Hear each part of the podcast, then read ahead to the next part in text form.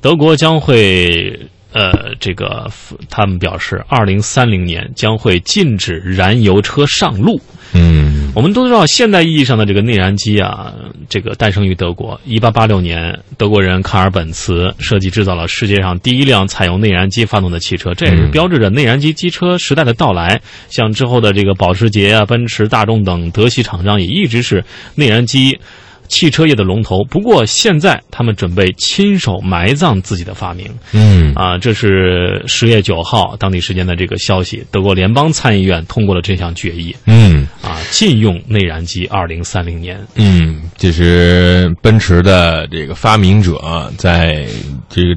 这么长时间以来，已经奠定了在这个传统的内燃机车的这种地位啊。同时，这种技术已经达到一定高度，但是新陈代谢吧。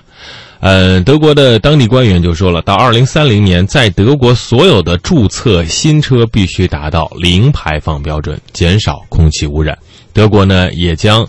不能出售传统的内燃机汽车，达到新车的零排放标准。说实话，你看看时间，也就是十四年的时间，这对十四年真的是能够让新能源车达到一个什么样的高度呢？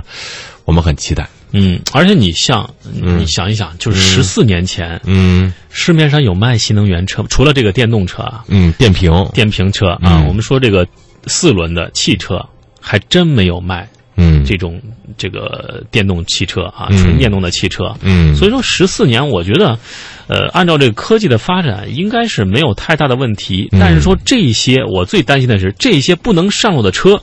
究竟该何去何从？嗯，可能就是叫有一个有一句话叫“老人老办法，新人新办法”，慢慢的让它淘汰嘛，就是标准提高嘛。嗯呃，你看那些老车啊，在欧洲这些老车，它肯定是达不到现在所谓的欧六排放标准啊，欧洲第六版的排放标准，它要加装很多的东西，来提高这个车辆的排放的这个呃合合法性啊，嗯慢慢的排放要降低。但是如或者果说让它税提高啊。嗯，如果说这些，呃，改装的成本、零部件的成本提高和这个通过检验的成本或者是门槛提高，慢慢的这些车就淘汰了。其实，在另外的事情都有两面性嘛。如果在另外一面，啊，可以说它是这个为空气啊、为环境做出贡献，但是对于汽车工业啊、对于设计工业而言的话，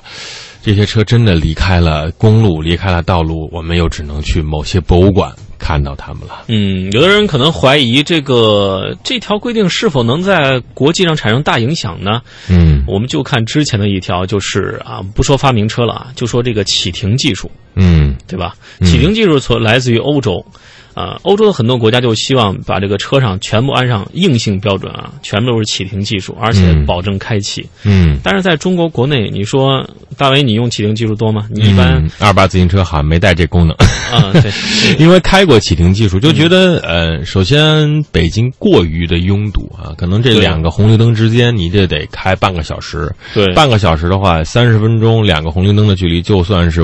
啊一百米吧，这这这三十分钟开一百米，你启停得多少次？嗯，那么对于对于发动机，而且你可能对于发动机这这还不是特别大的影响，但是对对于自己内心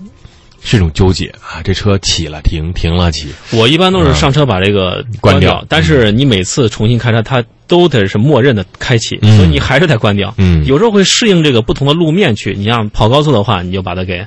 那没关系啊。嗯啊，但是这个北京这么堵，有时候也是一个问题。